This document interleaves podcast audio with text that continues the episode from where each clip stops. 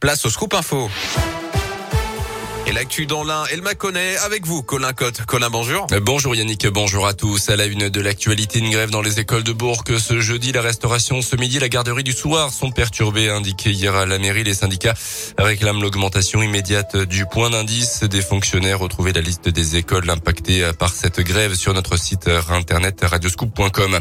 Après le coup de couteau qui avait blessé un gendarme hors service devant un bar du sud de Mâcon début février, la préfecture séville. Le préfet de Saône-et-Loire a ordonné la fermeture de établissement pour une durée minimale de 15 jours selon le JSL.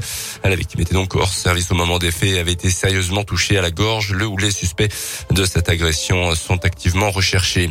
Les suites des dégradations au centre pénitentiaire de Bourg, c'était au début du mois. Cinq détenus vont comparaître aujourd'hui devant la justice à Bourg-en-Bresse après avoir reconnu les faits en garde à vue. L'inquiétude des arboriculteurs monte à cause du gel. Des températures en dessous de zéro sont annoncées dans les prochains jours en Auvergne-Rhône-Alpes avec moins 1 à moins 2 degrés dans les producteurs de fruits doivent une nouvelle fois se préparer à sauver leur production avec le souvenir douloureux de l'an dernier, évidemment. Une année noire avec un épisode de gel au mois d'avril qui avait, on s'en souvient, ravagé les cultures.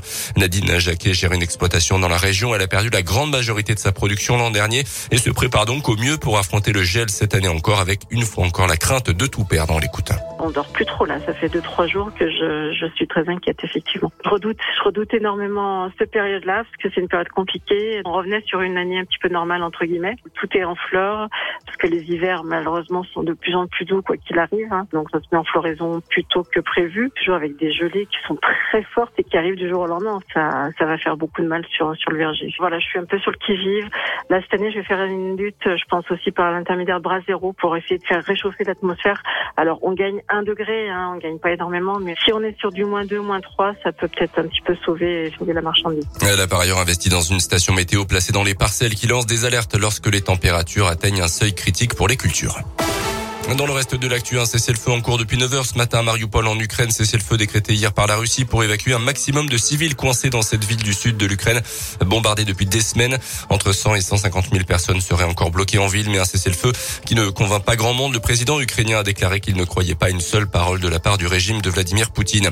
À retenir également un coup de pouce pour le SMIC, augmentation automatique entre 2,4 et 2,6 à partir du 1er mai prochain, annoncé ce matin le ministère du Travail.